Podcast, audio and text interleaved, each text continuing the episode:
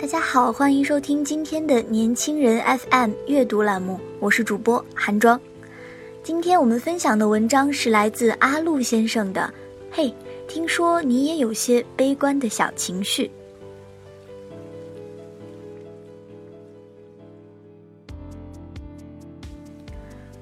不知道你身边有没有这样的人啊？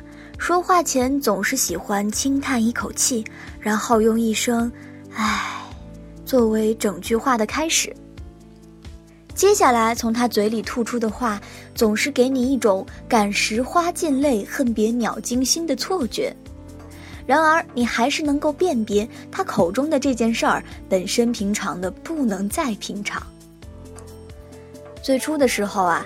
你会觉得奇怪，甚至厌烦，可是深入接触之后，你终于明白，原来这不过是一种悲观的习惯。他，则是一个有悲观情绪的人。其实悲观情绪啊，很多人都有。比如昨天和朋友闲聊，他问我，以后工作打算去哪里呀？我那会儿正一脸苦逼的拿着文献。好多地方都看不懂，于是我回了一句：“工作个鬼！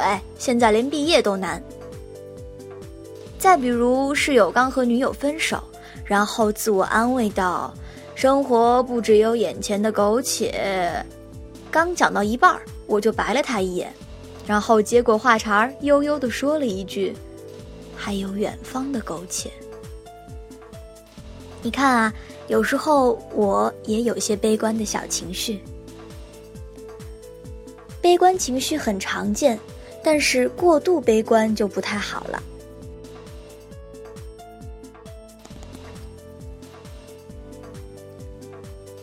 暑假实习有次午休和主管闲聊，他告诉我说，现在好多职场新人都太悲观了，一项任务安排下去，你还没来得及详细说明，他就已经唉声叹气，一脸愁苦。等到逐一细说的时候，他更是表现得一脸委屈，就好像是你在逼他上刀山下油锅一样。可实际上呢，任务本身也就是一般难度而已。这样的人，即便是有几分能力，也不容易被上司喜欢。这种畏难情绪，其实很多人也都有。往往啊，事情做起来未必有多难，反倒是我们自己。总是把它想得过于艰巨。读本科的时候，有个同学悲观情绪特别浓重，给人一种肉眼可见的头顶乌云、面带黑线的即视感。工科班里女生少，班长组织和妹子多的文科班搞联谊。他说：“我见到女生就舌头打颤，一定会出洋相，我还是不去了。”英语四六级考试前，学院安排模拟训练。他说：“我英语基础太差了，模拟再多次也没有用。”评选奖学金的时候，他迟迟不交申请材料，说：“优秀的人那么多，评奖学金哪会轮得上我呀？”印象中，他的生活里充满了负面暗示。一件事情摆在眼前的时候，他做的第一件事就是告诉自己。我不行，然后不想去做任何的尝试。过度的悲观让我们丧失信心，错失太多机会，而且大大降低了生活的体验。